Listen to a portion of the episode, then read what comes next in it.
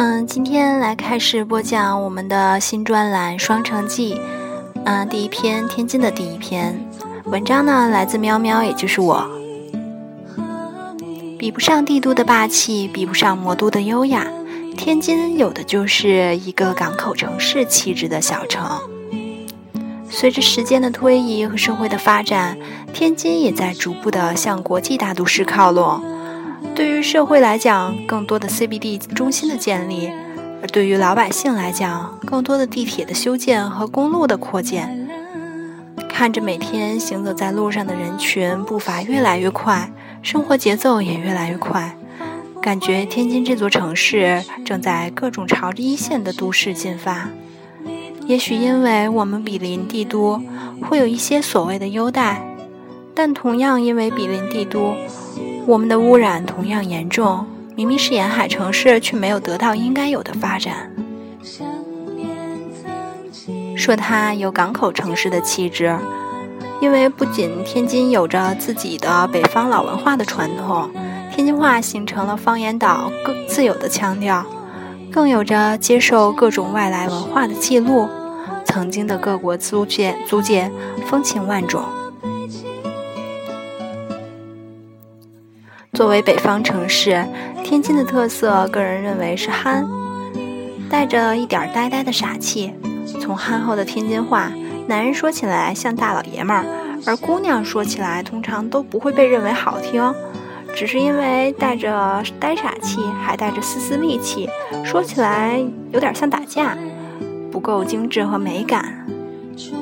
老天津人都是善良而不算精明的，热情而温暖的。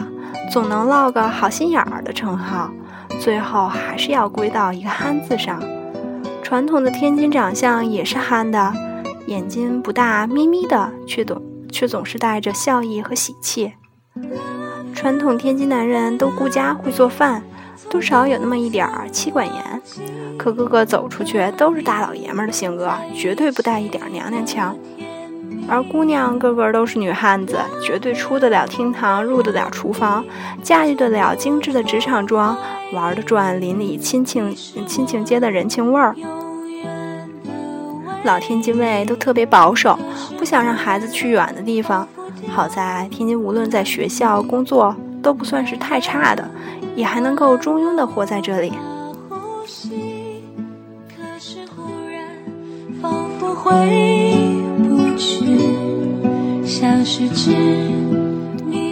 关于风情，也总是有的。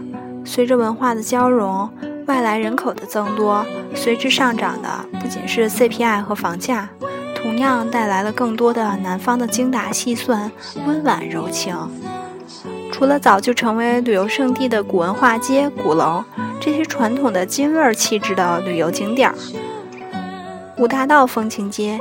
意大利风情街、欧式风情街、音乐广场、马可波罗广场等等，这些租界文化的保留，成为新一代的旅游点。曾经我说过，如果你没有钱去威尼斯旅行，那就去澳门的威尼斯人酒店；如果还是没有钱，那就来天津的益丰街吧，绝对会让你感到物超所值。而文化广场的建立也是带给天津新的文化气息，小剧场、歌剧、艺术展，我们样样也都有。